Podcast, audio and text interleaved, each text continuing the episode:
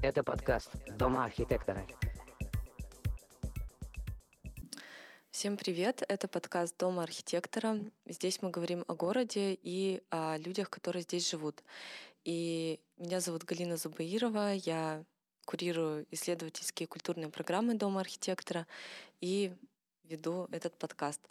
А, сегодня у нас тема историческая. В гостях а, Гаяс Хамитович Самигулов и Николай Антипин. Николай у нас куратор на мастерской 23 а, исторического блока. Гаяс Хамитович был спикером, выступал с лекциями.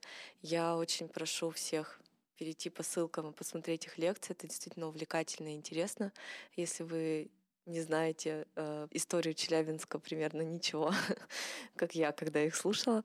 Э, давайте посмотрим, что у нас получилось. Э, здравствуйте. Здравствуйте. Добрый день. Э, хочется начать со знакомства. Мы всегда начинаем со знакомства, чтобы понять больше про контекст, про ваши компетенции.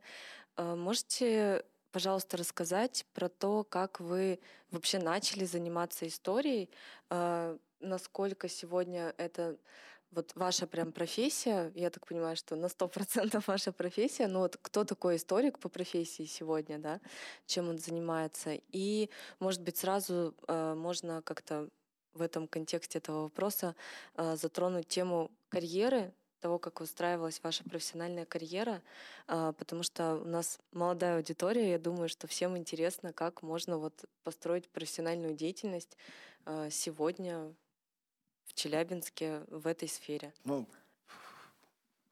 поступал я в Уральский государственный университет, то, что сейчас является частью Уральского федерального университета. Да? Тогда город Свердловск, сейчас это Екатеринбург. Э, покончив окраинную школу, поселок Капазис, школа 108. Э, у нас наш выпуск, помнится, был рекордным. У нас с параллели с двух классов поступило в вузы, включая вечернее отделение, пять человек. Это было много. Угу. То есть в то время как из школ центральных, скажем, поступало зачастую там, почти весь класс, да, там, ну, по крайней мере, там, из 30 человек 20 человек поступало в вузы. Для нашей окраинной школы это был высокий показатель достаточно. А можно это какие годы?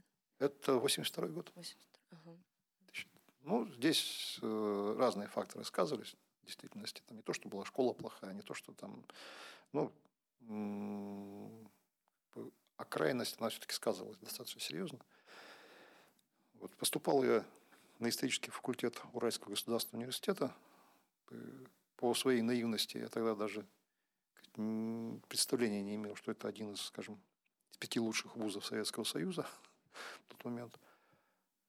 Скажем так, впечатления, которые у меня остались от времени обучения, самые положительные при всех, при всех перипетиях, скажем, моего студенческого пути, поскольку меня исключали из вуза, это восстанавливался потом заочно, я заканчивал. Ого. Достаточно все у меня было интересно в этом плане.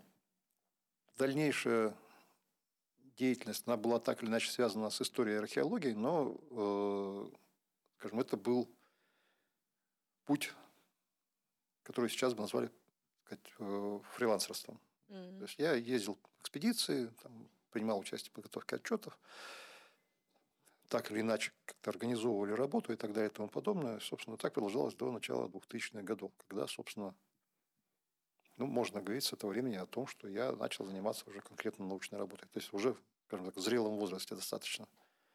Я вот на этот путь встал. Начиналось все с городской археологии, а, то есть археологические материалы. Потом дальше, поскольку это археология городская, было необходимо представлять себе историю развития планировки города. Представления были, мягко выражаясь, ну, скажем, смутные весьма на тот момент. Поэтому получилась достаточно многопрофильная сразу же работа. То есть археологический материал, материалы по истории архи... э, планировки застройки, то есть архитектурная да, история архитектуры.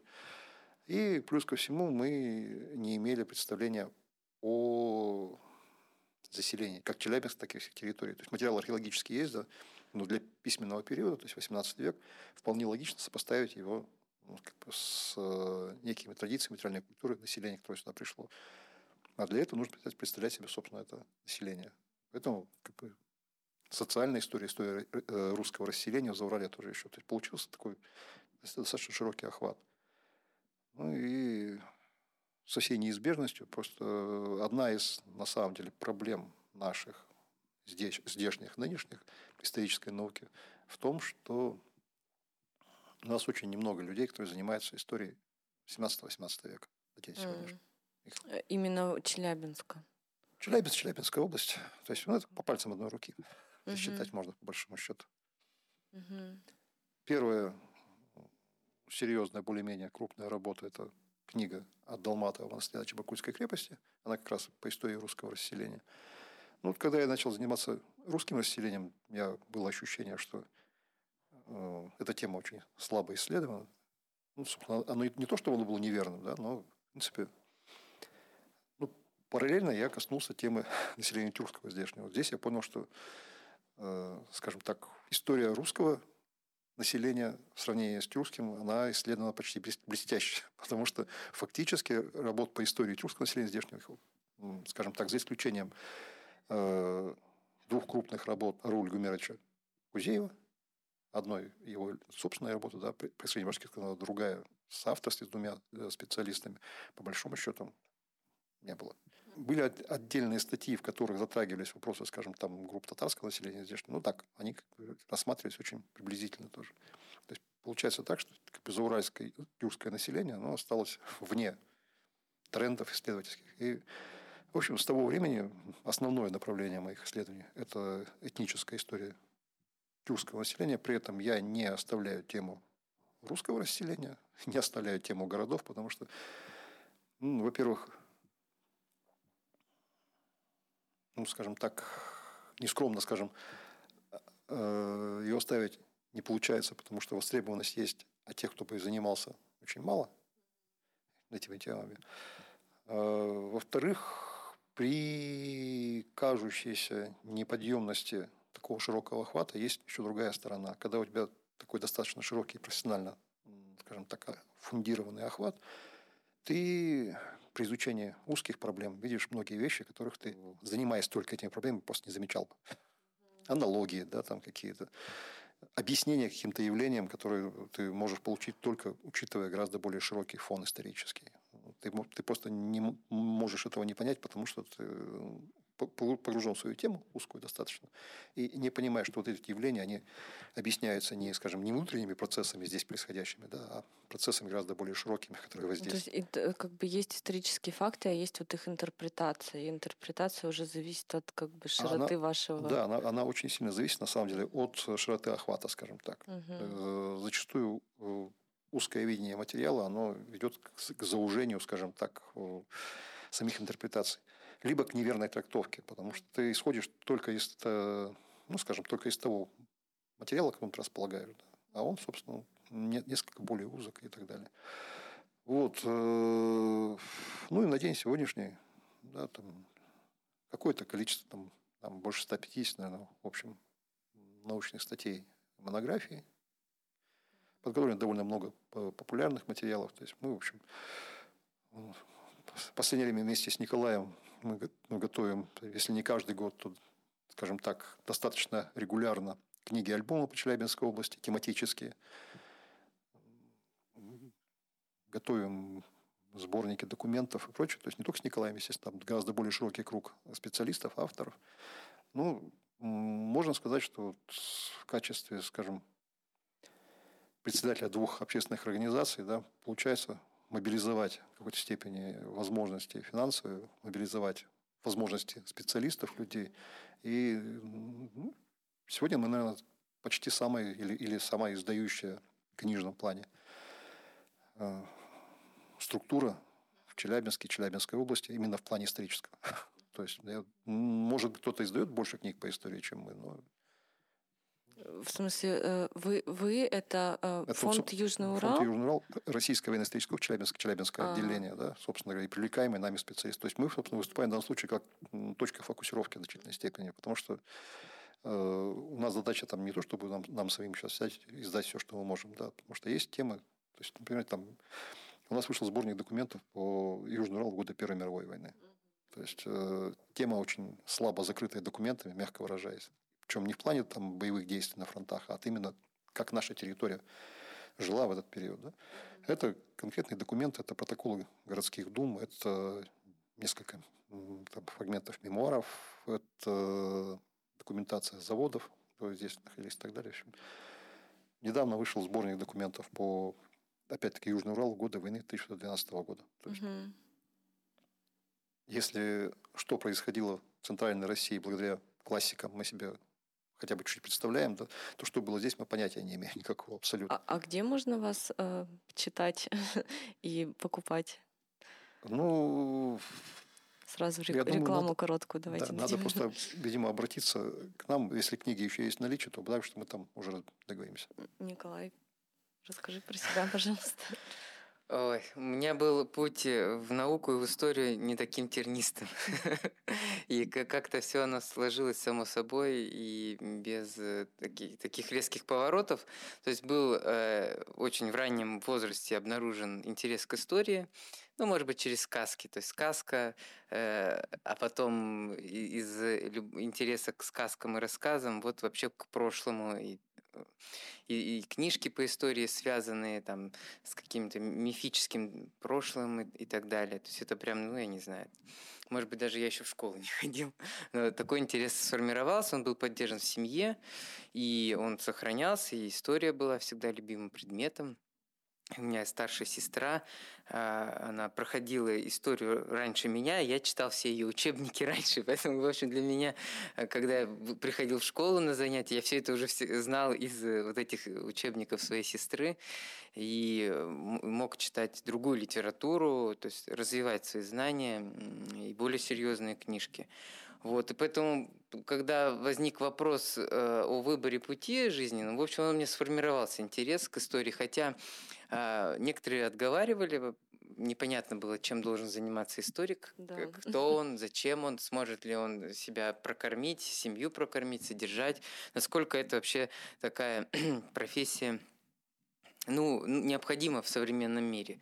Вот. Но мне хватило твердости доказать всем и себе прежде всего, что э, это возможно, это нужно, и это полезно, и главное, это интересно. То есть я, в общем, руководствовался прежде всего интересом, поэтому э, поступил на ИСТФАК э, нашего Челябинского госуниверситета, потом была аспирантура. В общем, это все было запрограммировано мною настолько рано, что я даже и не думал, что после университета должна быть аспирантура и так далее. И, ну, счастливым образом все сложилось, естественно. То есть мне попались хорошие учителя и в школе, и в университете, и в общем, я имел возможность заниматься и научной работой. Первая статья научная, наверное, вышла, мне было 16 лет или, может быть, 15, то есть она была опубликована в журнале.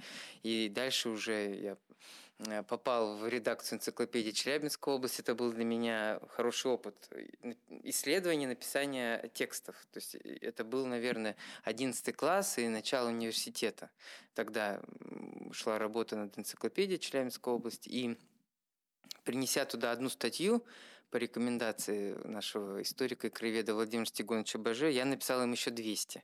вот. То есть это стало таким опытом. То есть э, темы я должен был сам придумать. Темы мне просто было интересно. Никто не ставил никаких заданий я придумывал темы, сидя в архиве, находил вот эти э, неисследованные маленькие фрагменты. Как правило, это биографии людей, э, и на основе архивных материалов готовил эти тексты. Но надо сказать, что из 200 было принято около 70-80 статей. То есть, конечно, КПД не такое высокое, но для меня было важно сам, важен сам процесс исследования, и это была хорошая школа и исследовательская, и главное, что написание текстов, кратких текстов, редактирование этих текстов, и я там работал с хорошими редакторами, опытными, и это ну, помогло мне. Этот опыт, по крайней мере, я чувствую. И потом вот аспирантура у меня, э, диссертация была посвящена истории памяти, и, в общем-то, тема, она осталась со мной, то есть методологически. Хотя э, всегда сохранялся интерес к истории места, где я живу, или где я родился, то есть э, Аша или вот Челябинск, когда я здесь оказался. И это было и этот интерес, в общем-то, сохраняется. То есть интересно знать, э, что было в этом месте и так далее. И поэтому одновременно там с какими-то вот э, проблемами, не связанными с, территорией, не связанными с локальной историей, я всегда занимался локальными проблемами, сюжетами, Э, иногда просто сидя в архиве, ну, когда это время позволяло, в, особенно в студенческие годы, то есть из, э, после учебы я шел в архив и, и просто смотрел и листал документы, бесцельно. То есть мне было любопытно читать эти документы и выискивать какие-то сюжеты неизвестные. То есть я уже в это время читал Гаяза Хамитовича Самигулова. Для меня это была классика. Я видел рядом, как сидит краевед Владимир Васильевич Поздеев работает, и мне было ценно общение с ним, потому что он один из немногих, вот э, Гаяза Хамитович сказал, что их по пальцам одной руки можно назвать назвать людей, которые коснулись хотя бы там 18 века в истории Челябинска. Но вот Поздеев тоже немного этим занимался и, э, и читал документы, имел опыт э, чтения документов 18 века. Это тоже не каждый может прочитать. И это тоже была отдельная школа э, работы с источниками в архиве, самостоятельная школа, не связанная никак, с, опять-таки, ни, ни с чем, ни с университетом, ни с, с курсовыми, ни с дипломами. Э, вот. Ну, а потом так сложилось, что, видимо, опыт моей работы в энциклопедии, он э, повлиял на то, что меня пригласили работать в Кровеческий музей. Я там, э, ну, наверное, лет восемь проработал. И а потом вот сейчас я работаю в областном архиве. Формально это не так много лет, но на самом деле неформально. Я там уже 20 лет. Я как своим коллегам говорю, я здесь старше всех, наверное. Потому что некоторые пришли на работу, конечно, раньше меня, но я-то пришел 30 сентября 2003 года первый раз э, как исследователь, э, как школьник. И э, вот с этой даты, в общем-то, моя связь с архивом не прекращалась. Я считаю, что, конечно, историк должен работать в архивах, ну или работать с источниками. Там археолог, понятно, в поле работает. Если не археолог, то он ну, не может черпать информацию только из опубликованных источников. Надо работать с архивами, потому что задача историка все-таки это приращивать знания, наращивать эти знания, открывать новые сюжеты. Э, тут вопрос, может быть, не всегда а, там, глубоко интерпретируя, краеведы, допустим, они не ставят такой задачи, глубокой интерпретации, но они аккумулируют эти новые факты, и это тоже большая работа, найти источник, его пересказать хотя бы, опубликовать. Вот, поэтому Э, так сложилась моя судьба счастливая, что э, я все время занимаюсь любимым делом, и мое любимое дело, в общем-то, доставляет удовольствие, оно занимает время и мое, и приносит результаты. То есть вот в архиве а, кажется, что работа, она может быть э, такая однообразная и монотонная, но на самом деле это не так так же, как и в других институциях, там, библиотеках или музеях. Сегодня эти структуры, они э, разнообразно развиваются, и внутри есть много разных направлений, и поэтому мне приходится и заниматься изданием книг, и сборников документов. Ну вот э, в последние годы в архиве активизировалась эта работа, мы организуем конференции, сдаем научные сборники статей – мы проводим выставки, а, очень много приходится работать с прессой, и это тоже важно на самом деле. То есть мы, конечно, можем издать сборник документов, и я могу назвать несколько, допустим, по истории революции 1917 год, но мы говорили там не про революцию, а про повседневную жизнь, что важно было. А как жили люди в революцию? Так же, как вот э, Гайцкамич назвал сборники, посвященные Отечественной войне 12 -го года и Первой мировой войне. Там тоже не про военные события, там про повседневность. Интересно, что было здесь, когда происходили глобальные события. И вот э, тот сборник 1917 год, он про это. Потом был сборник документов э, император Александр II Южный Урал. Тоже есть фигура российского масштаба, а как его реформы, его деятельность повлияла на наш регион. Или Челябинская губерния, посвященная истории, э, короткий период истории губернии, который с 1919 по 23 год существовал. А, первый опыт, так сказать, э, Челябинска как крупного регионального центра. Там, или «Путь к победе» про эвакуацию в годы. Второй опыт. Исетская ну, провинция. Да, Исетская провинция, так, кстати, Исетская провинция, правильно, но в тот момент он воспринимался как первый. Про Исетскую провинцию как бы не помнили, да. А на самом деле там был потом и уездный период. А, но, ну, в общем, была такая идея показать тоже повседневную жизнь, повседневная жизнь региона в это время. Короткий период, всего 4 года. Про эвакуацию мы говорили. Вот война для нашего региона это прежде всего эвакуация. Ну, один из моментов важных. Вопрос про тебя, а не Ну да, а не ну да. В, в общем, э, так это и, и, и про меня, потому что это и есть содержание работы. Угу. А, и ну вот я про прессу сказал, тоже приходится много писать, и вот в Южноуральской панораме, опять-таки, работая с периодикой, ну то есть вот с газетами, мне, я тоже стремлюсь писать такие тексты, чтобы они были потом интересны спустя годы. Потому что газета, конечно, живет один день. И, а, и это, кстати, опыт Гаяза Хамитовича. Это я у него подсмотрел. То есть он много лет писал статьи в газете, а потом выпускал книги по истории Челябинска. Я подумал, здорово. Потому что мне тоже не, не интересно писать. Да, то есть аккумулируется материал, он, понятно, потом перерабатывается, редактируется, в одну канву выстраивается сюжетную, но появляется книга. К газете гораздо сложно, сложнее обратиться, и с материалом газетным неудобно работать, исследователям и так далее. А книга все-таки она остается, и, э, ну, и для историков э, все-таки мы свою жизнь измеряем книгами. вот вышла книга, это э, ну, очередной этап. И те материалы, которые выходят вот в Южноуральской панораме, я тоже вот стремлюсь э, также ну, прикидывать, чтобы этот материал потом был интересен и в других ну, в других проектах. Ну и историк еще, видите, э, то есть вопрос-то звучал, чем историк занимается. То есть он э, в современном мире это профессия универсальная. Я учился в, рядом в, в университете с филологами и журналистами. И для себя, ну, не хочу никого обидеть, я, я сделал ранжирование специальностей. Историк может быть и филологом, и журналистом. И чем дальше, тем... То есть журналист, как правило, не может уже быть историком. Там есть свои ограничения профессиональные. Но это универсальная профессия. Я, ну, по крайней мере, мой опыт это показывает, что историк э, с хорошим образованием он может э, применить свои знания, опыт в, в разных сферах жизни. Поэтому я вот и преподаю. То есть так сложилось, что э, вот и в, в Челгу, и в Юргу, и в Институте культуры э, понемножку. То есть это тоже интересный опыт, это общение со студентами, это тоже возможность э, ну, как-то себя развивать и открывать э, новые стороны жизни, и в то же время делиться своим личным опытом. Ну и э, здорово, что профессия э, развивается, ну так же, как и другие, то есть она не стоит на месте и стираются вот эти грани. У нас в архитектуре тоже они потихоньку стираются, и архитектор уже может там выбирать себе какие-то направления, по, в каком направлении он будет архитектор.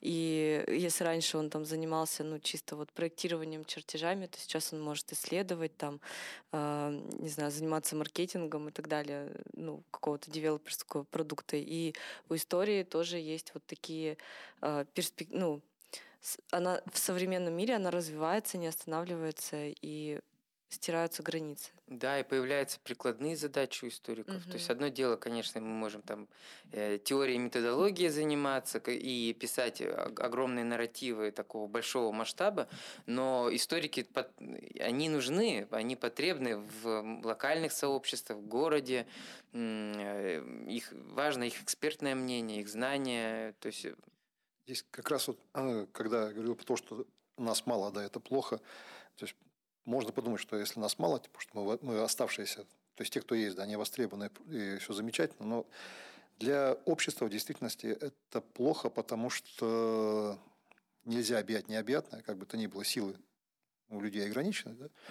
И э, если растечь слишком широко, значит, это будет поверхностная пленка. То есть копать глубоко уже не получится, что называется. Да? Почему, собственно, э, есть такая штука, как специализация да. при всех прочих вещах. То есть, ну, то есть, скажем, если меня начнут спрашивать что-нибудь там про мое мнение как экспертное про, ну, скажем, события смутного времени Подмосковья, я скажу, ребята, извините, не, возьмусь. Да. То есть у меня есть общее представление, есть какие-то знания по этому поводу, но скорее как у потребителя, а не как у специалиста. Потому что я не могу, э, скажем, заниматься ну, одновременно тем, чем я занимаюсь здесь, да, всеми темами, темами и тем.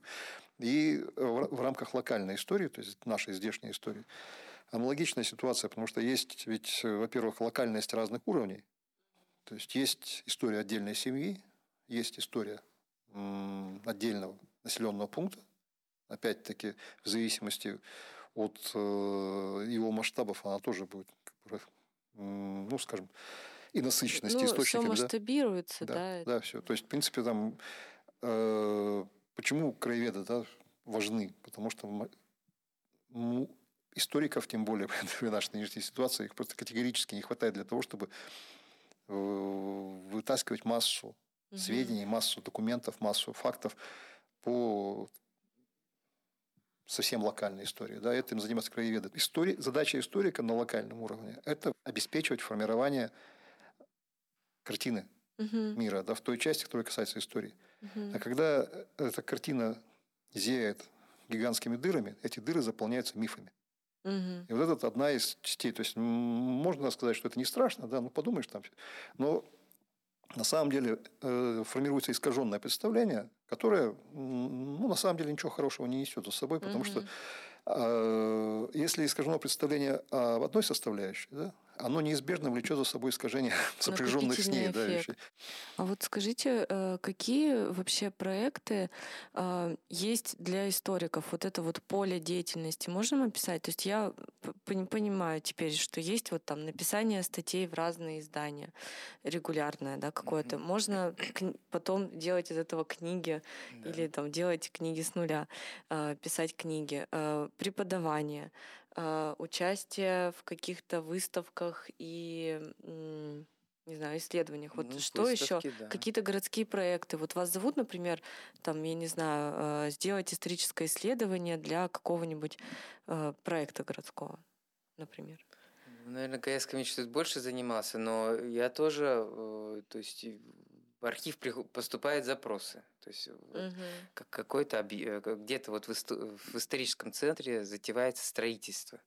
Это такая очень распространенная ситуация. Классическое. Э, Да, классическая. И э, туда заходят археологи. Но они параллельно делают запрос в архив, чтобы узнать, а что тут было, чтобы соотнести те данные, которые они получили, архивными документами. То есть и в данном случае ис- историк, именно историк этим может заняться, потому что человек неподготовленный, он не сможет провести грамотное исследование. Ну, то есть архивист, он все-таки не владеет э, таким широким спектром знаний, а тут нужно и нужно понимание исторического контекста. И вот мы реконструируем эту ситуацию по документам, представляем это археологам, они уже дальше это используют, интерпретируют какое-то соотношение, и, ну, и возникает очень интересная картина.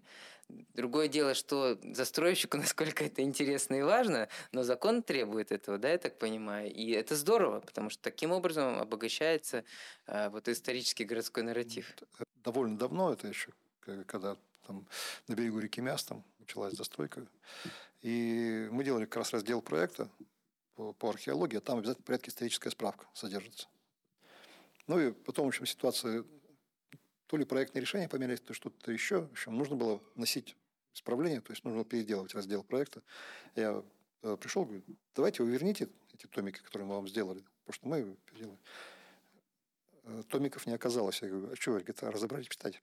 В качестве, ну, то есть, ясно, что часть, ту, которая касалась профессиональных вещей, вряд ли, да, но историческая справка, она, видимо, шла как не- некое, скажем, чтение по истории Челябинска и конкретно этой, этой территории. Потому что не знаю, насколько лукавили, не лукавили, но вполне возможно, что в действительности так и было. А, Да, к сожалению, в основном э, выступаем в качестве исследователей в рамках таких вот проектов, да, Ну, это как бы в рамках культурного слоя же получается. это в границах культурного грани- слоя, За но- границами там это не обязательно, поэтому это не делают. А За границами там ситуация несколько иная. Там проводится экспертиза участка земельного предварительно на этапе предпроектном. Да? И если там выявляется что-то, то тогда, собственно, тот же самый раздел проекта и так далее. То есть в любом случае, то есть попытка идет, ну, хотя бы пунктирно да, обозначить историю застройки этой территории. А у нас ну, на самом деле, то есть, возвращаясь к, э, как востребованности в рамках проектов городских, ну вот, э, если нас приглашают, то чаще всего вот в качестве спикеров, да, и так далее. Ну, таких, то есть, когда, где мы излагаем то, что мы уже наработали. А исследования сами по себе, это есть два основных. Это наша собственная инициатива, то, что нам интересно, и мы начинаем двигать, да. И мы уже изыскиваем средства для того, чтобы результаты этого были как-то опубликованы в конце концов. Ну и второй момент – это работа в рамках коллективов по грантам. Когда какая-то тема обговаривается, по этой теме запрашивается грант, и в рамках грантового финансирования, собственно, идет работа угу. по какой-то конкретной теме. А вот можем еще э, про финансирование тоже поговорить немного? То есть э, книги, я так понимаю, это вот ваш фонд, и это гранты, грантовые источники. У нас э, в очень небольшой степени мы издаем за, свой, за свои средства заработанные. Mm. Да? Э, большая часть литературы, которая была издана за последнее время, это в рамках субсидий Минкульта Челябинской области. То есть мы просто полагаем, что нужно увеличивать количество в том числе источников, да, опубликованных, то есть и, э, и публикаций по истории самых разных на самом деле. Но это не, не, не такое глобальное количество, конечно, как хотелось бы, что называется. Но дело в том, что это ведь еще и работа. А, потому что каждый из тех, кто готовит эти книги, будь то исследование, будь то сборник документов, он еще работает где-то. То есть, я, я представляю, и, да, что это за То есть, поэтому такой. это он делает свободно от время, и чаще всего... Чисто на инициативе. Да, на энтузиазме. То есть, это, это вот одна из сторон для многих совершенно необъяснимых, когда люди фактически за ту работу подготовки, они, они ничего не получают зачастую. Угу. Он, он просто свое, свое время, тратит свое время, свои деньги зачастую на то, чтобы дополнить материал, скомпоновать его, прочее, прочее, все. И потом просто вот те деньги, которые по субсидиям, мы чаще тратим на подготовку уже оригинал макета и на издание, собственно говоря. То есть, ну, это наша реальность нынешняя, да, далеко не все готовы работать в таких условиях, само собой разумеется. Но здесь есть обратная сторона. Когда человек занимается историей, у очень многих просто есть э, потребность кстати, выдать то, что то, что он получил в ходе своих исследований, uh-huh, да, собственно, опубличить, да, да а, ну мы э, по мере возможности такую по, по мере силы такую возможность предоставляем в том или ином виде. Конечно, Конечно, наши возможности несопоставимы, наверное, с, с, с, с возможностью какого-нибудь там гигантского холдинга и прочего все, но что можем, то и делаем. А, понятно, спасибо. А, ну, то есть я понимаю, что вот есть какая-то самостоятельная история, ну, а то, что касается именно городских исследований э, на каких-то конкретных территориях, то есть вот это вот в рамках там культурного слоя или когда что-то застраивается, это уже ложится на плечи, ну, на плечи заказчика, там застройщика какого-то, собственника. Ну, экспертизы вы же делаете ну, на ОКН, экспертизы ну, на Экспертизы, да, ну, э, скажем так, э, не обязательно. Так, ну, я могу сказать, что Э, значительная часть тех же самых исторических записок, да, нескромно скажу, там, и э, там, пояснительных записок и прочего, все, оно, они базируются на, ну, скажем, на материалах моей первой книги, да, по истории человека, второй, кстати, книги тоже, потому что еще до того, как эти книжки издал, я уже делал исторические записки с, там, с приведением этих планов города, да, с, с, с анализом застройки, так, истории застройки и так далее и тому подобное. То есть э, первые работы, ну, по крайней мере, мои, они были связаны не с, э, столько с хоздоговорной деятельностью, сколько с необходимостью понять, с чем мы имеем дело. Ну, и э, первые там планы, запрошенные с, с копией планов из архивов, да, и в наших архивах челябинских, там, и в фондах музея и так далее. То есть была задача конкретная – составить себе представление об истории развития планировки Челябинска базируешься конкретно на документах, на планах и на текстовых документах тоже, потому что, э, как я в ходе своих лекций да, рассказывал, что план-то он как бы отображает ситуацию, да, но далеко не всегда ее можно понять, не имея письменных источников, скажем, в руках. Вот. Поэтому здесь э, ситуация взаимная. С одной стороны, при выполнении работ по хоздоговорам, да, подготовке этих статистических записок используются материалы ранее, скажем так, Сделанные на энтузиазме. Сделанные, выполненные, да, прочее, так сказать. И, и другое, что эти работы в рамках договоров, они, в принципе, позволяют получить дополнительные сведения, которые обогащают ситуацию, скажем, картину истории планировки и так далее. Уже деталями по конкретным участкам и так далее. Все взаимосвязано в данном случае. Здорово, так, это стало больше понятно. А, вот скажите, вы чувствуете, что в последнее время интерес у публики, ну как у горожан, э, начал возрастать к истории? То есть сейчас очень прям бум экскурсий, э, мне кажется. Потом э, все сообщества, которые появляются, какие-то обсуждения. Вы чувствуете вот этот спрос? Я чувствую спрос, но мне кажется, он и раньше был. То есть, на самом деле, человек всегда нуждается в прошлом и знания о прошлом. Другое дело, мы можем замечать это или не замечать, и может, могут отвлекать какие-то другие повседневные проблемы.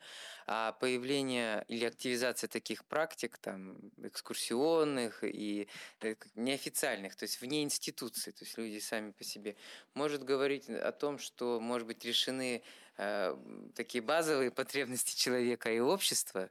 То есть можно не отвлекаться там, на, а, не думать о хлебе насущном, а теперь можно подумать о духовном.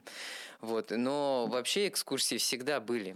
Сейчас, конечно, и сама экскурсионная программа трансформируется. И подача, и методология проведения экскурсии, ну и, э, там, и маршруты, и вообще полная свобода. То есть если мы, допустим, 40 лет назад, там, 50 лет назад, ну невозможно же было человеку самостоятельно провести экскурсию. Все это было регламентировано. Теперь это возможно. То, чтобы невозможно. Просто-напросто психология была сформирована таким образом, что, в общем, если, если кто-то приехал в гости, кто-то из родственников, да, ты, само собой, там, скажем, ты их водил и показывал, это было в порядке вещей да. совершенно.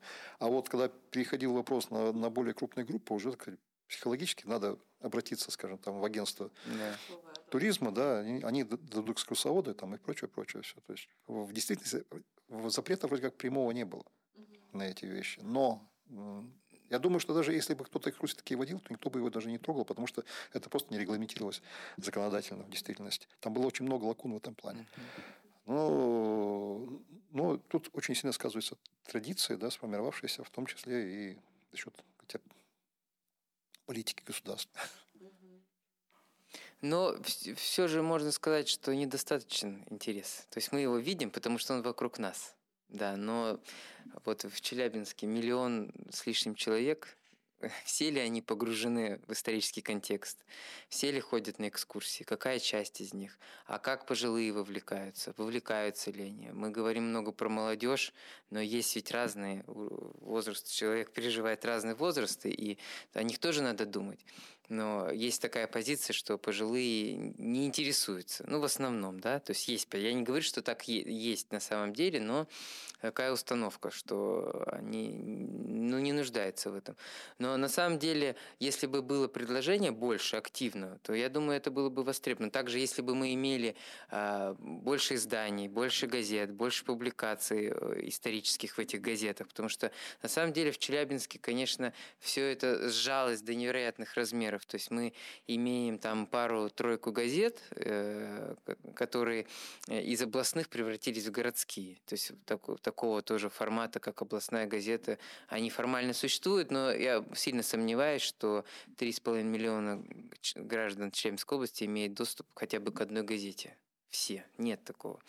Или э, если мы посмотрим на телевидение, то ну, сколько времени занимают региональные э, трансляции, региональный эфир, и много ли там исторических сюжетов, или сюжетов, посвященных истории, фильмов и так далее. Совсем немного, и в этих сюжетах одни и те же лица фигурируют, поэтому я точно Это могу вы. сказать. Да. А потом э, книги. Ну вот, э, конечно, хорошо, что есть фонд Южный Урал, военно-историческое общество, архив немножко издает, там музей Но этого недостаточно. На такой регион, на такой город этого недостаточно. Это очень мало. А какие тиражи у этих изданий, если мы посмотрим? Ну, может, это просто какой-то устаревший формат? Вот, ну, например, вот там Не формат Почему? какой-то э, типа аудиорекламы там в парке. Вот я помню, там Юрий Владимирович Латышев э, э, рассказывал. Одно не исключает другое. Мы же Мгм. не должны забывать, что у нас от нуля до ста лет люди да, живут. То есть мы должны на каждого реагировать, на каждого ориентироваться. Кому-то книжка, может быть, он не при- не привык держать тяжелые вещи в руках, и поэтому только телефон. Но для кого-то книга – это такой удобный формат восприятия информации. Поэтому в любом случае появление книги – это основа всего, потому что дальше и Юрий Владимирович, и другие черпают информацию из того, что опубликовано, что издано. А для того, чтобы это в какой-то формат облечь, это надо опубликовать под одной обложкой. Потом, пожалуйста, аудиогиды, приложения, а, читайте это по радио и так далее. То есть э, ставьте спектакли, чего тоже немного на местную тематику, проблематику. Вот. Но все-таки источник это из книги. Поэтому для такого большого города, конечно, недостаточно. Я бы вот задал вопрос, допустим, администрации города Челябинска. А если у нее издательская программа по местной литературе, по истории города? Ну, ответим мы на этот вопрос сами, наверное. То есть мы знаем ответ. Нет, так это и про области. И, и то же самое про область, да. Но э, каждый день рождаются новые люди. То есть то, что мы издали 10 лет назад, там, кто выходили книжки 20 лет назад, это замечательно.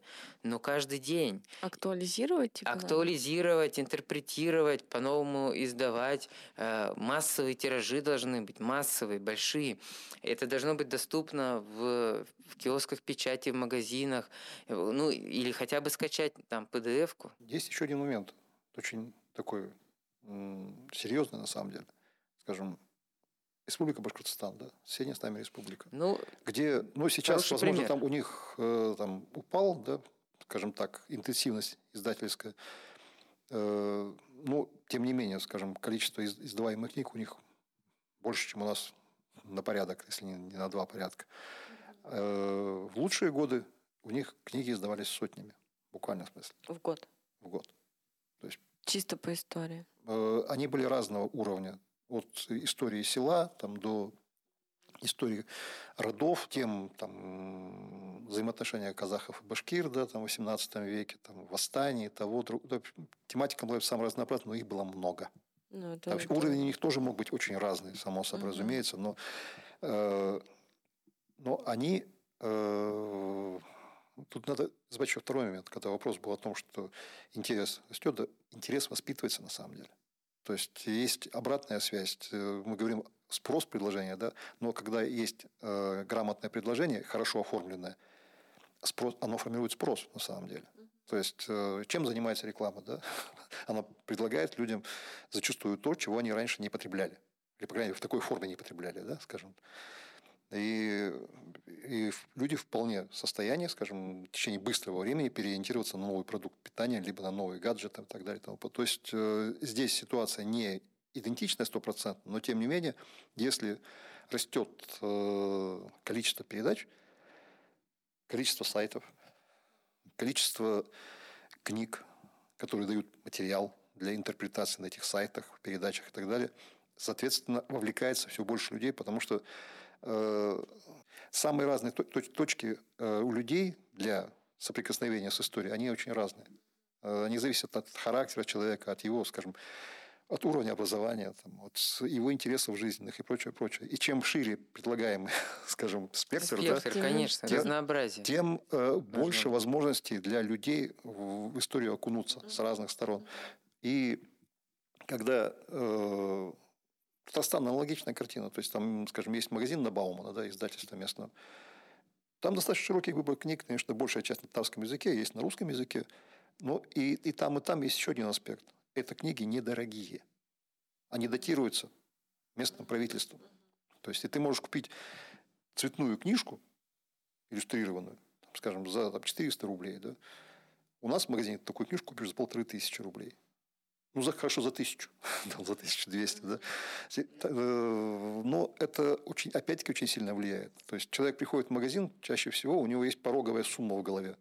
То есть если, если стоит дороже там 600 рублей, я это не куплю, да, все. То есть и А у нас большинство книг сейчас стоит дороже 600-700 рублей. Все, то есть... Э, и обычно, когда я об этом разговариваю, я говорю, что не сравниваю национальные республики просто с, с, с областью. Почему?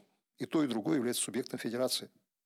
И то, и другое субъект федерации. Почему область не может заботиться об обеспечении э, интереса к своей истории, с одной стороны, и обеспечении исследования своей истории, с другой стороны.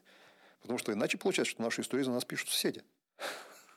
Ну да, ну, ну, э, может быть, это просто такой постепенный процесс. Мне кажется, что ну, например, вот фонд 2020, там, вот они сейчас Аркаим развивают. Это же тоже историческая тема, они в это вкладываются, и оно работает. Нет, тем, тема историческая. Момент какой у нас м- традиционная ситуация. Ну, скажем, как это э, коллеги из э, Башкортостана тоже любят жаловаться на то, что у них делают упор на каких-то основных, да, реперных, там, а остальное.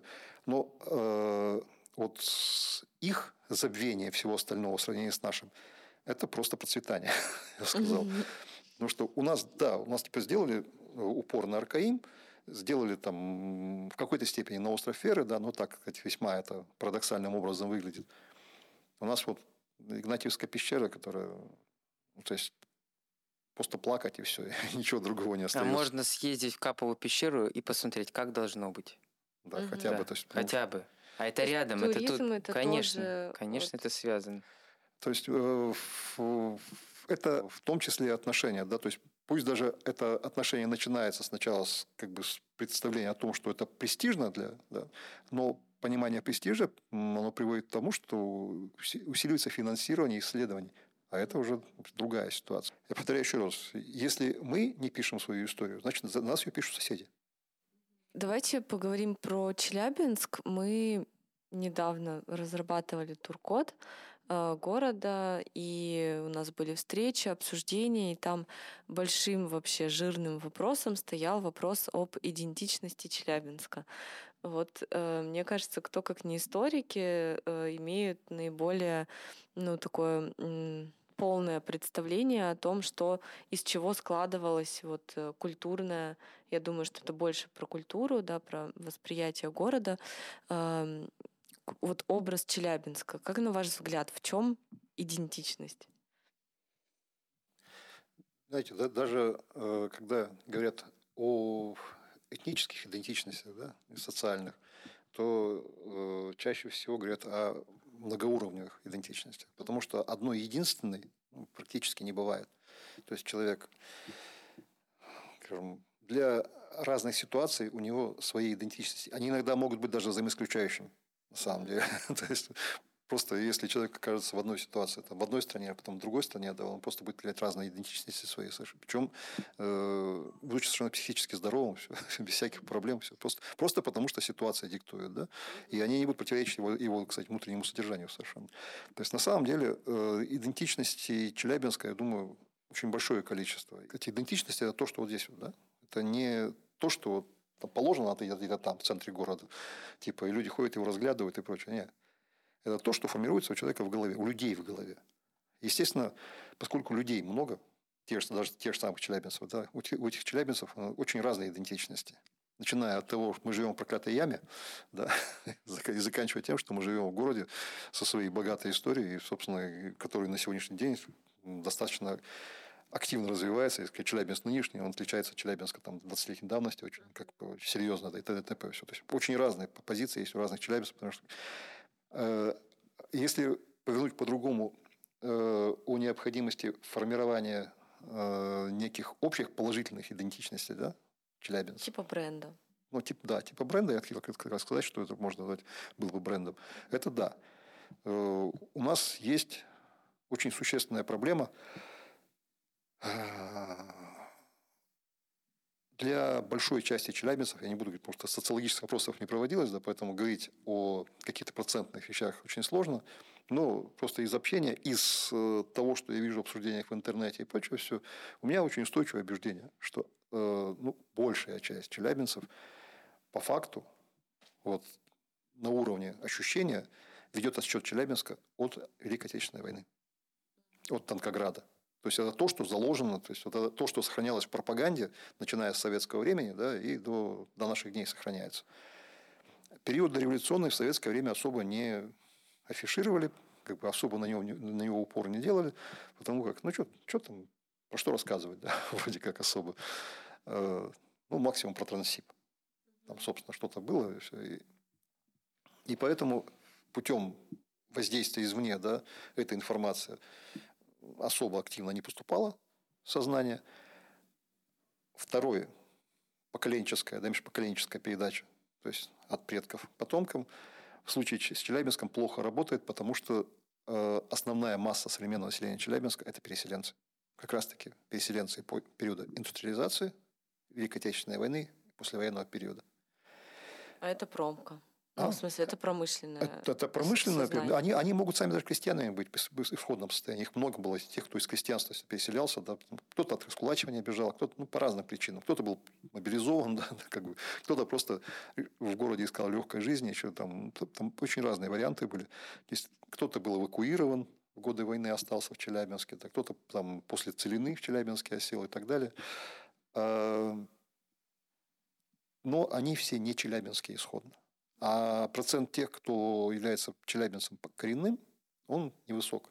Опять не возьмусь сказать, каков он, да, но ясно, что их меньше половины, существенно меньше половины. Это отличие Челябинска от основной массы, скажем, городов исторических нашей области. Возьмем мы Златоуст, Троицк, То, есть этот образ как бы э, переселенческого пункта, то есть что ты приезжаешь сюда, что-то тут получаешь и едешь дальше. То есть это же миграции, которые до сих пор происходит? Они, э, вот этот образ, наверное, есть у какой-то части, да. Но я-то имею в виду другой образ. У тех, кто в Челябинске живет на протяжении двух-трех поколений, может, даже четырех поколений, да, чьи предки сюда там перед войной, скажем, прибылись, ну, когда строился там ЧТЗ или что Но они-то перевелись в Челябинск, э, скажем так, у них связи с Челябинском традиционным нет. То есть в истории их семьи ее нет. И транслируется ну, только то, что связано, скажем, периодом, ну, довоенным, может быть, да, чаще всего начиная с войны, потому что это самый напряженный период, самый, естественно, переломный, самый жесткий, да, и так далее, и тому подобное. И поэтому, да, у большей части населения Челябинска, вот, собственно, скажем, начало их челябинской общественной памяти, ну, связано с... То есть, это ну, это то, что есть. Сказать, что это плохо, там, хорошо. То есть то, что надо бы развивать, да, ту составляющую, которая связана с более давней историей Челябинска, это само собой, потому что, ну, как бы то ни было, понимание того, что твои корни уходят глубже, да, оно психологически воздействует достаточно сильно. Примеры из этого.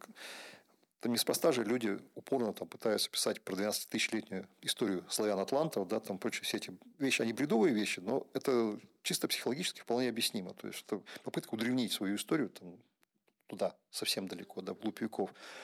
Здесь ее удревнять не надо, мы просто говорим о том, что у нас есть эта история в реальности, она достаточно интересна, разноплановая и, и насыщена во многих случаях, но эту историю надо изучить для того, чтобы понять, потому что э, чтобы она стала важной частью общественного сознания, она должна быть донесена в это сознание. Да? А для этого нужно то, о чем мы уже говорили тут с Николаем. Сначала нужно достаточно много разной литературы, которая будет о разном рассказывать, да? об отдельных семьях в истории Челябинска, о чиновниках Челябинска, о торговле в Челябинске, об истории планировки Челябинска. И потом достаточно большое количество популяризирующих ресурсов, начиная от книжек популярных и заканчивая комиксами. Угу. Да? Потому что на стадии, извиняюсь, от там, 5-6 до 40 лет комикс воспринимается безоговорочно практически. И это один из самых простых и популярных способов восприятия информации, передачи информации. Угу. Собственно, вот, ну, для этого нужна программа. Ну, то да, есть да. нормальная долгосрочная программа. То есть это то, о чем мы говорим уже, я не знаю, лет 20, наверное. Ну, надо продолжать говорить, пока не да. добьетесь своего. А Николай, у тебя есть соображения? Ну, Гаяс Хамидович очень четко обозначил эту мысль и то, о чем я тоже думаю. А, ну да, у, у города проблема с идентичностью. То есть, ну, хотя, с другой стороны, ее и нет. Какая есть, такая есть она идентичность, но ее можно развивать. Ее нужно развивать, и мы видим, и правильно сказал Гайс Хамитович, те направления, куда можно развивать, но это само собой не получится. То есть это нужно предпринимать усилия, противостоять и работать над этим. И, э, и не одни историки тут должны работать, и не одни чиновники тут должны работать, хотя от них тоже много чего зависит. Тут должны быть и писатели, и художники, э, которые вот будут интерпретировать и работать с этим мифом, конструировать его, потому что ну, не каждый прочитает историю Челябинска в 10 томах, которая когда-нибудь появится, но кто-нибудь прочитает хотя бы один том с картинками, с фотографиями, где будет все э, написанный или карманный справочник по истории города. Э, то есть тут вот э, популяризаторы должны работать и рассказывать эту разноплановую историю.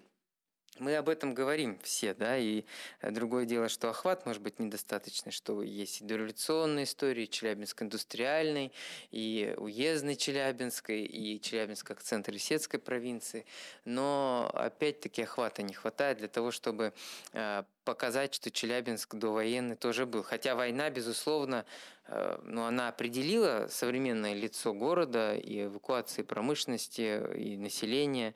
Э, пришлое население существенно разбавило э, то население, которое здесь было. Хотя и тоже нельзя отказывать э, горожанам в том, что они стремятся, по крайней мере, какая-то часть стремится осознать себя, определить себя, и мы это видим по тому, насколько активно развивается генеалогия генеалогия – это стремление человека изучить и понять свои корни, откуда он, куда он идет.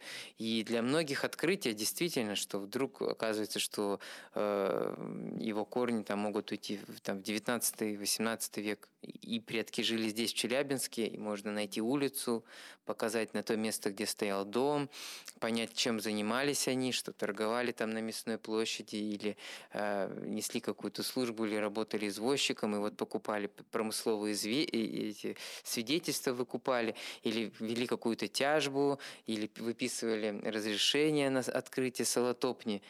Вот в этом и заключается, ну, это, то есть если человек вдруг осознает, что за ним были поколения людей.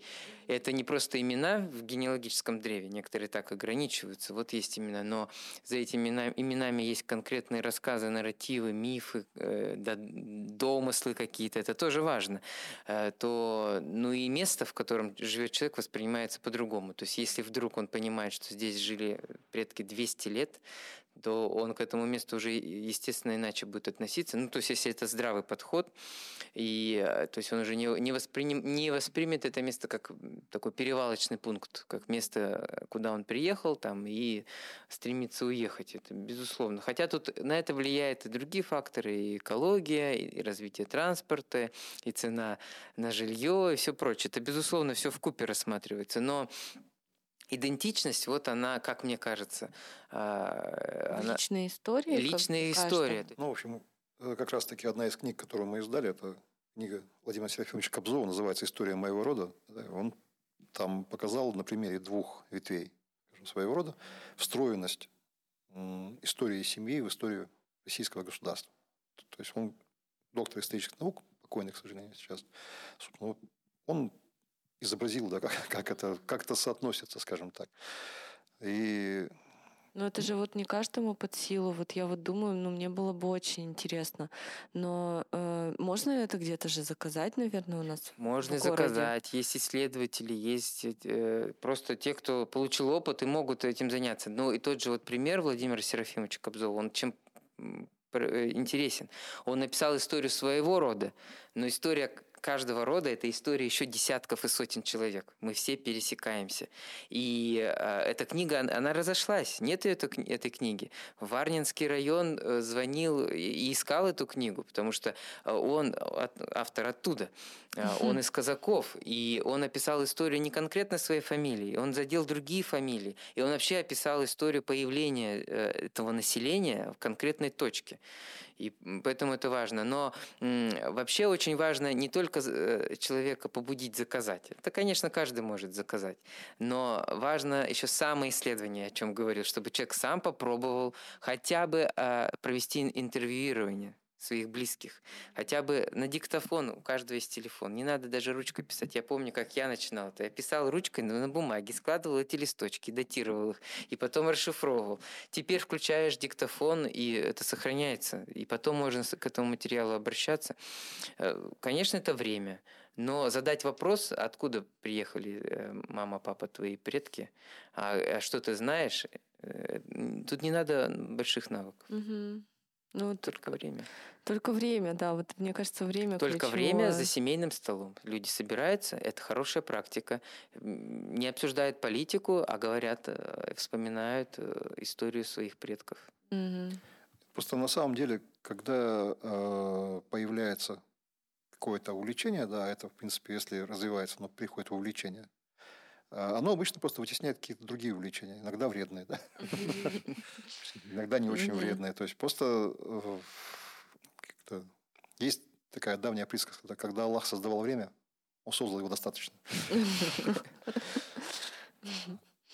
Э, поэтому в действительности э, по своему опыту говорю, да, что когда мы сетуем на отсутствие времени, ну, в процентах 70 это такое лукавство перед собой в значительной степени.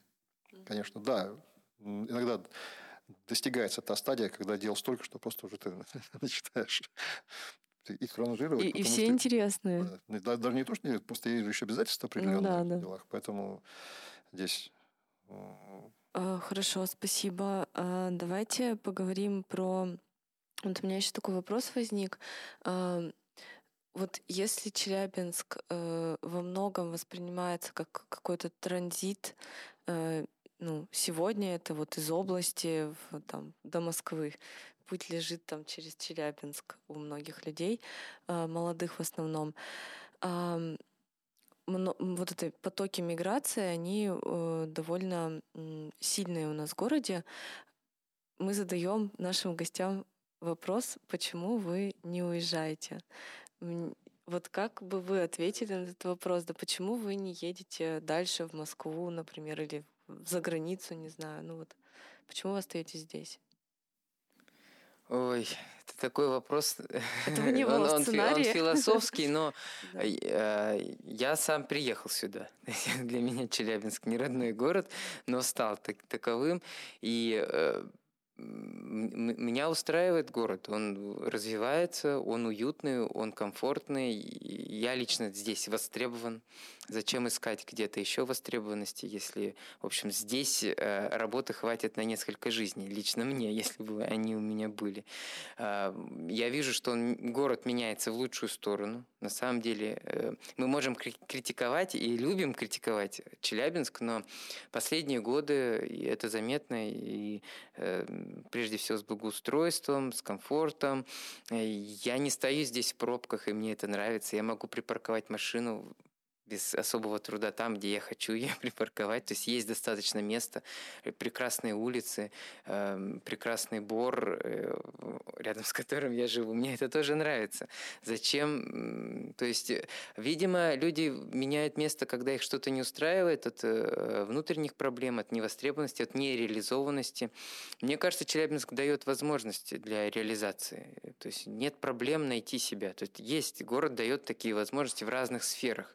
А, если человек готов предложить свои таланты городу и он может быть полезен э, этому городу. Поэтому лично для меня, хотя я знаю тех, кто уезжал, уезжает по, по разным причинам, э, и я тоже думал, и меня приглашали в, в разные места, и, но мне э, кажется, что хорошо там, где ты есть. Зачем искать что-то лучше? Ну, на самом деле, примерно такая же картина, поскольку то есть у меня был опыт жизни вне Челябинска. Я не скажу, что это плохой опыт. Если бы я остался там, то, наверное, я там, скажем, укоренился и вполне нормально э, существовал дальше. Но так как у меня был выбор, я вернулся в Челябинск. И как бы то ни было, я здесь сказать, пройдя через определенные этапы, не всегда, э, скажем так, комплементарные и положительные, да, тем не менее, э, в конце концов, состоялся как специалист. Ну, я действительно тоже востребован.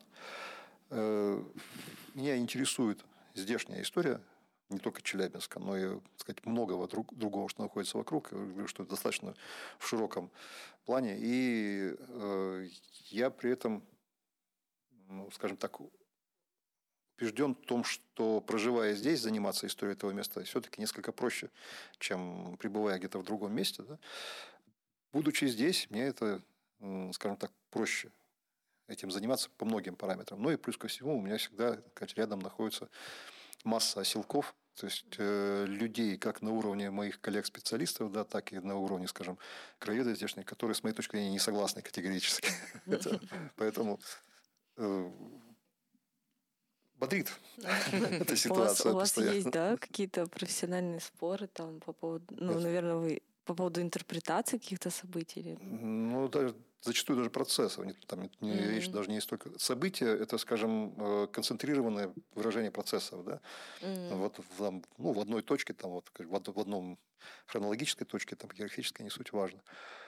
Вот как раз по поводу процессов тогда у нас есть с коллегами, не со всеми, но с довольно большим количеством разночтения. То бишь, и по поводу подхода к, к понятию, скажем, терминов, используемых в документах, и, там, и процессов как таковых.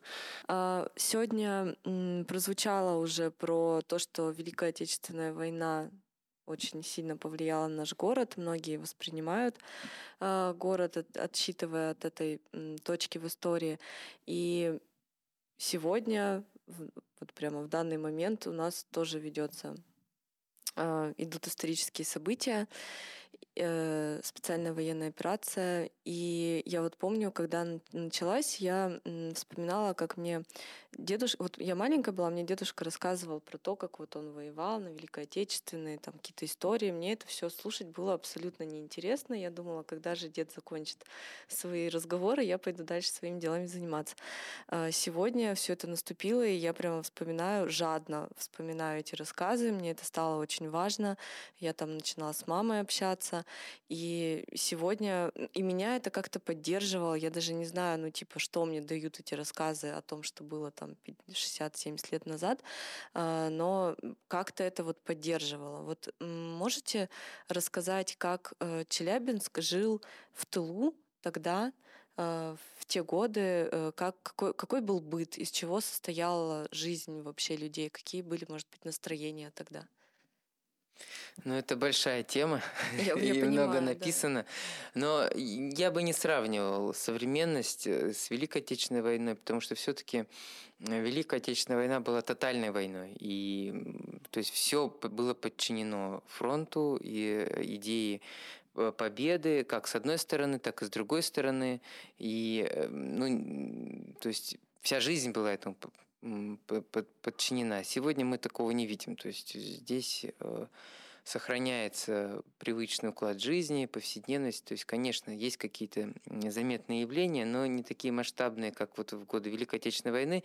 И, э, конечно, война изменила город, изменила повседневную жизнь города. То есть, если в два раза выросло население Челябинска за каких-то там 4 года, и, соответственно, это повлияло на бытовые условия, на, жиль, на жилье. То есть есть хорошие исследования, допустим, Надежды Петровны Полецких, а, которая посчитала, что там около двух квадратных метров там с небольшим жилья на человека в годы Великой Отечественной войны. То есть, мне кажется, эта цифра э, очень яркая и показательная. То есть, если человек имеет 2 метра, то понятно, что он не живет э, в том месте, где он живет. То есть, он живет на предприятии, э, в цеху, он живет в учреждении, в организации, то есть, он на, находится на улице, он где-то, то есть, его каждодневная жизнь, она иначе устроена. Во-первых, он много работает, он постоянно работает, а, у него есть возможность только на отдых, э, то есть э, на сон. А, э, это люди жили в огранич... с ограниченными ресурсами, то есть ограниченное питание, ограниченное, то есть невозможно достать одежду, то есть это тоже все, все по карточкам исключительно. Это невозможность куда-то поехать, то есть все на ногах, если мы реконструируем опять-таки вот эту жизнь, перемещение исключительно пешком э, и, соответственно, ограничение этих перемещений. Невозможно уйти далеко от завода, там, допустим, в кино, если нет рядом э, кинотеатра. Ну или вся эта культурная программа на предприятиях. Вот. Это жесткая дисциплина, это наказание – за нарушение этой дисциплины, за трудовой дисциплины, за прогулы сознательные или несознательные. Э, это и диверсия внутри, э, как внутренних врагов, так и внешних, которые тоже дотягивались. Это аварии на предприятиях, на которых гибли люди э, по неосторожности, потому что, опять-таки, концентрированное производство, новое производство, порой необученные кадры, которые ну, не были готовы к этому, или обучающиеся в процессе, то есть в ремесленных училищах, училищах, на предприятиях, а, и такие аварии тоже были. Но в то же время это вот э, Челябинск военного периода, это концентрация и просто невероятный рост концентрации интеллекта, Угу. Потому что сюда приехали люди подготовленные, в том числе инженеры, в эвакуацию. В эвакуацию. То есть это инженеры, э, конструкторы. Мы вот составили в архиве базу данных эвакуированных. 401 тысяча человек там внесена народные артисты, врачи, учителя, э, там, образованные люди, э, их достаточно было много. Понятно, что они ехали с семьями, там и были пожилые, и были просто, ну, и малограмотные, но тем не менее это, э, мы видим, что многие из них остались, и по названиям улиц мы знаем, Котин, там, Зальцман и другие, то есть это были люди очень интересные, их можно там дальше перечислять. То есть они обогатили культуру города, и появился, допустим, главный наш вуз, Южноуральский госуниверситет, без этого он бы не появился.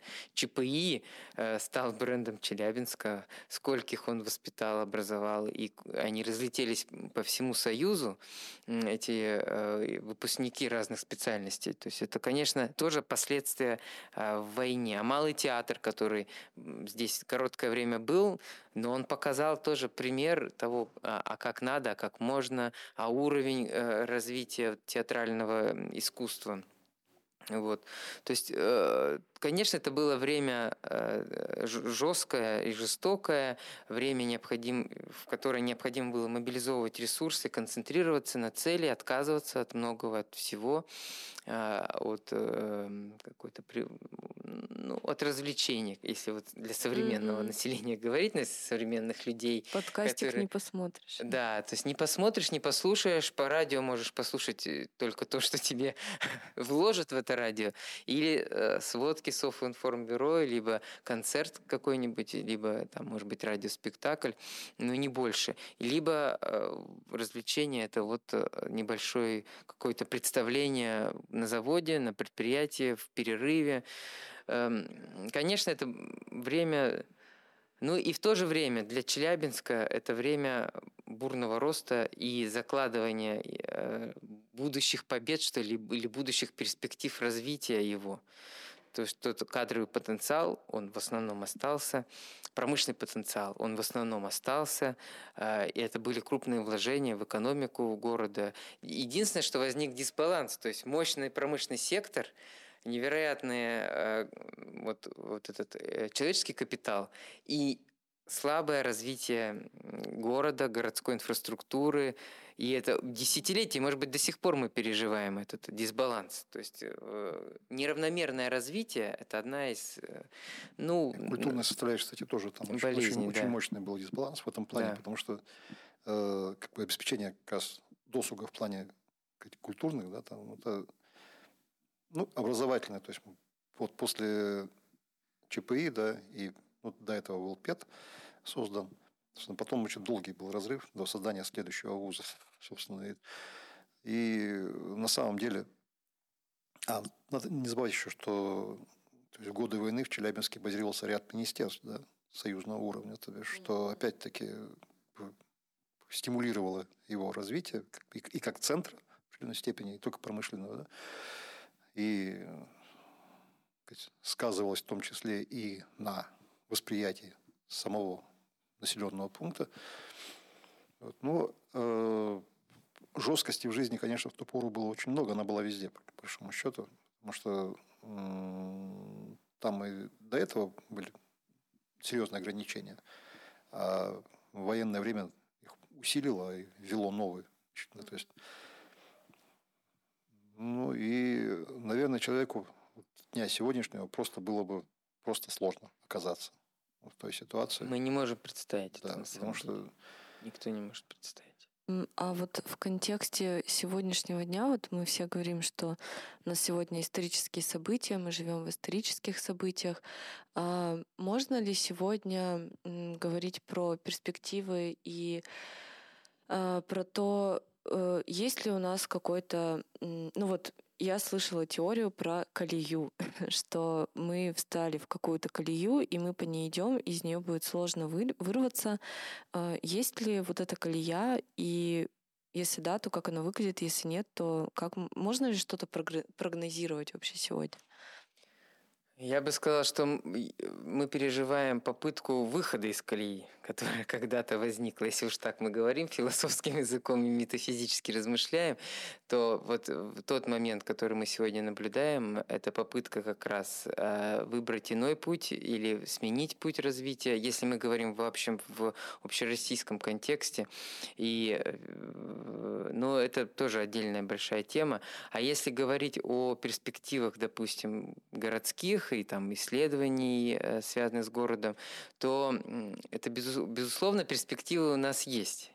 Я думаю, Гайсхамич тоже поддержит. Есть. Во-первых, э, мы все здесь, и мы работаем, и у нас есть планы, и есть желание э, принести пользу городу. Но мне кажется, необходимы тоже усилия, чтобы выйти из колеи а, ну, такого безвремени и отсутствия интереса, и отсутствия воли к решению каких-то проблем. Вот те проблемы, о которых мы говорили, казалось бы, они ну, касаются образования, культуры, истории, просвещения, формирования идентичности – чтобы эти проблемы решить, нужна воля, нужно волевое решение. Сначала нужна идея какая-то, и потом хотя бы... Тут не всегда дело упирается в деньги, в финансы. Тут ведь многое решается не таким образом. То есть ну, нужно провозгласить какую-то идею.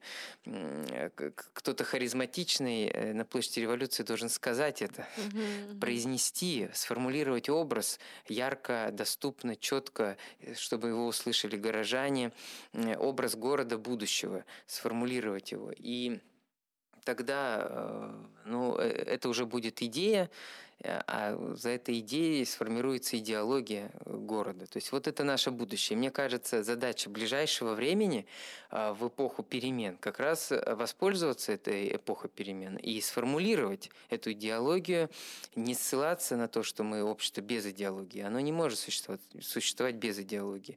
И, и тут не нужно с негативом оценивать это слово. Идеология – это идея, прежде всего, цель и смысл жизни как одного человека, так и всего всего сообщества горожан и нашего большого города. Но это э, инструмент, прежде это, всего, ну, конечно, который в разных руках работает. По-разному, но мы говорим в данном случае о, о таком идеальном мире, да. и э, в этом идеальном мире прекрасный человек, который сформулирует прекрасную идею, за которую, за которой последуют конкретные действия. И вот э, это задача современного дня – если она не, еще не сформулирована, не определена, то это плохо. Но есть время для того, чтобы вот ее сформулировать, но это опять-таки тоже не так просто. То есть mm-hmm. это нужно, нужны интеллектуальные усилия, нужно объединение э, сил, ресурсов вокруг э, нас. Но вот то, что делается, кстати, можно э, уже, может быть, к нашему контексту спуститься в доме архитектора или вот опыт мастерских. Мне кажется, это есть попытка. То есть была сформулирована идея людьми конкретными, мы их, к счастью, знаем, и они есть среди нас. И это, э, как я для себя это объяснил, это теория малых дел. Вот эти люди, не имея возможности перевернуть все сразу же не имея таких ресурсов, но попытались в своей сфере и, как мы видим, достаточно эффективно э, что-то изменить и представить альтернативу есть угу. э, хотя бы альтернативу, чтобы э, за этой альтернативной идеей можно было последовать. Не искать день, деньги и ресурсы, они есть, у нас богатая страна, у нас все есть на самом деле. А, не бояться сформулировать идею и привлечь на свою сторону соратников. Спасибо. Ну, в том, что касается колеи, э, у нас, э, к сожалению, на мой взгляд, весьма, э, скажем так, плохая традиция. Мы всегда ищем хорошее в прошлом. Мы всегда свой золотой век, век видим в прошлом. То есть это, это тормоз для развития действительности. То есть невозможно строить нормальное будущее, если мы уверены, что наше лучшее находится в прошлом. Это вот из серии раньше было лучше? Ну да, то есть, то есть в принципе, это, э, собственно, это и формирует колею. То есть мы пытаемся вернуться на прежний путь, а прежний путь уже не существует на самом деле. Он уже сломан, все, то есть его нет. И ну, поэтому здесь э, трагизм да, ситуации в целом. То есть поэтому э, здесь скорее подобие колеи, да? попытка создать нек, некую, скажем, образ этой колеи, в которую мы должны войти для того, чтобы якобы попасть в ну, некое якобы более хорошо организованное и прочее, прочее общество. Насколько оно на самом деле было э, хорошо организовано, тоже большой вопрос, поскольку э, ну, я вырос в советское время, да, общаясь с разными людьми, которые выросли в ту же пору, или читая разные материалы, ну, то есть совершенно изумительная ситуация с диапазоном мнений, да, то есть по поводу одних и тех же процессов, одних и тех же событий. То бишь, э, и я, скажем, зачастую не согласен как с теми, кто видел только плохое, так, собственно, и с теми, кто видел только хорошее. Потому что на самом деле хватало ну, и негатива, и позитива. Да? Э, это была страна, в которой мы так, тем не менее, жили. Да? Но пытаться восстановить эту страну сейчас, тем более э, в условиях совершенно абсолютно изменившейся идеологии, это вообще, это, это, это, это морок, что называется, это призрак. То есть, э, это нечто нежизнеспособное по определению. Вот. Э, перспективы, перспективы есть всегда. Как? Вопрос в том, что эти перспективы э, надо сделать реалистичными.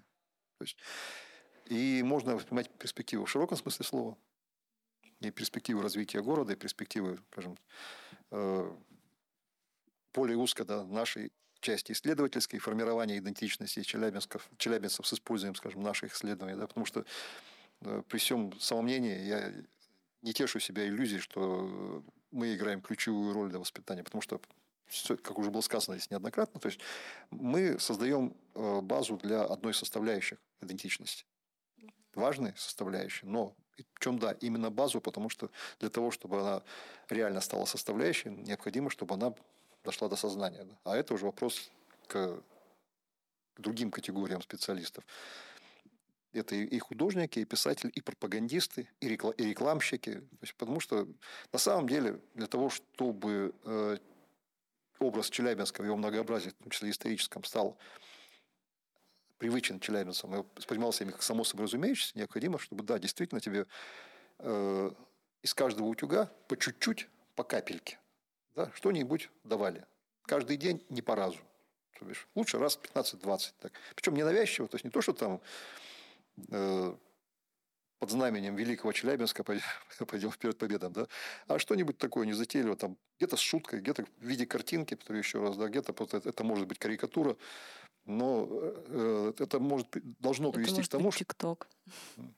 ТикТок. Что угодно, абсолютно. Инстаграм. То есть, если спустя, скажем, 10 лет э, фамилии Бейвель, э, полковник Лазарев, да, купец э, Ахматов. Тевкелев. Тевкель, да, станут, Наконец-то. да, станут... Нет, ну, тут просто это вопрос э, как бы изрядной идеологизации на самом деле. Мгм.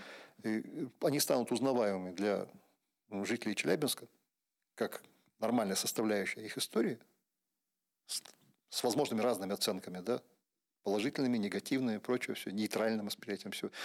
Поскольку у каждого есть право выбора своей, своей позиции по отношению как к истории в целом, так и к ее отдельным персонажам, вот, это будет э, начало того времени, когда челябинцы начнут воспринимать э, свой город в истории, то есть как часть истории нашей страны, всего мира. Потому что пока что у нас есть э, набор нескольких образов. То есть даже когда мы говорим, что челябинцы воспринимают ну, как бы началом истории Челябинска Танкоград, да, вот у них есть начальная точка истории у большинства из них, Танкоград, о котором они имеют разное представление. Кто-то более-менее полный, кто-то, кроме, собственно, названия там и ну, дат, да, почти, почти ничего не знает. Всё. Но оно хотя бы есть, по крайней мере. А потом у большинства из них разрыв, и дальше, собственно, наша нынешняя ситуация. Все, то бишь, у них, у них есть точка отправная, это- она почти ничем не заполнена зачастую. Ну, кроме личного опыта человека.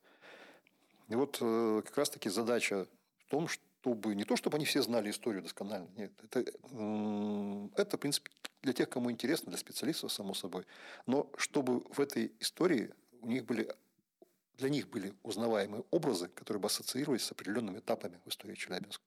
И это будет уже э, решать задачу идентификации. А если еще к этому у них будет представление э, о истории своей семьи, да, но это уже отдельная задача, которая, как которая ставится не перед, э, как бы ставить ее перед людьми глупо, потому что каждый человек сам ставит, ставит перед собой эту задачу и реализует ее, либо, либо не реализует. Да.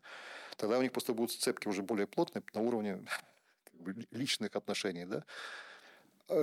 Э, Я повторю еще раз, у нас, к сожалению, все еще нет истории Челябинска как таковой. Мы не можем говорить о том, что мы написали историю, Чел- или мы там даже, ну, мы на пороге написания истории Челябинска. Увы, ах, для этого слишком многого не хватает. Ну и маленький пример, то есть даже для многих из тех, кто занимается историей, ну, может даже для историков некоторых, все еще э, может на уровне э, восприятия э, 18 век, да, сравнение городов, ну, то, о чем я говорил на лекциях, то есть они однозначно все считают, что Челябинск это была глухая дыра, да, то есть вот зато вот был Троицк совершенно изумительный, такой крутой. был Верхнеуральск, там, ну, Кыштымский, Латаусские заводы, там, все, Каслинский, все замечательно, все. Когда просто пытаешься объяснить, ребят, э, ну, вы осознаете простую вещь. Челябинск в ту пору был центром Исетской провинции, в которую входили Троицкая крепость, и Верхнеуральская крепость, и Златоустовский завод, и Кыштымский завод. А центром всего это был Челябинск. И сидел воевода, как бы, и была находилась провинциальная канцелярия. То есть этого восприятия просто вообще нет, даже близко. Да? То есть вот это вот э, искажение перспективы исторической, оно, э, к сожалению, охватывает не только, ну, скажем, обывателя, да, среднего, оно охватывает большую часть тех, кто занимается историей. То есть оно, оно сидит в головах просто. Э, Причина довольно проста, на мой взгляд. Она может быть не единственная. Это вот как раз то, что в Челябинске в силу его положения, в силу его истории да, последних, последних ста лет, население, все-таки большая часть, это те, кто приехал. И, повторяю еще, кто кровно не связан да, с историей дореволюционного Челябинска. Их семейные предания не включают в себя историю Челябинска до революции. А вот во всех городах остальных ситуация обратная. Там большая часть населения до сих пор это потомки тех, кто жил там, в Троицке, Верхнеуральске, Златоусте до революции. И, естественно, у них жесткая убежденность, что их город он был крут. прочее. А Челябинск, ну, такой, ну, плюс ко всему еще такая недоумение, почему Челябинску такая честь выпала. Да? Он был одним из уездных городов, собственно, таких же, как и у них, и вдруг он почему-то стал центром области. Вот. Ну, и с- э, а вот эта вот трансляция этого восприятия, она очень мощно воздействует на самом деле. То есть, потому что у них-то есть Мгм. память, да? Она просто, она на уровне, вот, просто общаясь с людьми, пожимать плечами, какой-то Челябинск, зачем-то там, кто бы там туда что-то там отправил в ту пору, да, и так далее. То есть, это просто как само собой разумеющееся. То есть, а Насилий Патриевич, основная масса челябинцев, челябинцев нынешних, они либо родом из тех городов, либо, либо же, в принципе, вообще нет. То есть, они- у них нет базы для противо, как сказать, противопоставления этой Мгм. точки зрения. Да, Гайс Ханич, спасибо. Да. вообще с вами вот разговариваешь, как будто, я не знаю, в Google, с интернетом, с каким-то. Вводишь запросы, там просто миллион разных сведений, вкладок. Э, спасибо вам большое. Я приглашаю всех, кому интересно то, о чем мы сегодня поговорили, углубиться в это все с помощью наших лекций на Ютубе. У нас и Гаяс Хамитович неоднократно читал лекции, и Николай Антипин. Ссылки будут в описании. Спасибо вам большое за этот разговор. Спасибо. Всего доброго. До свидания.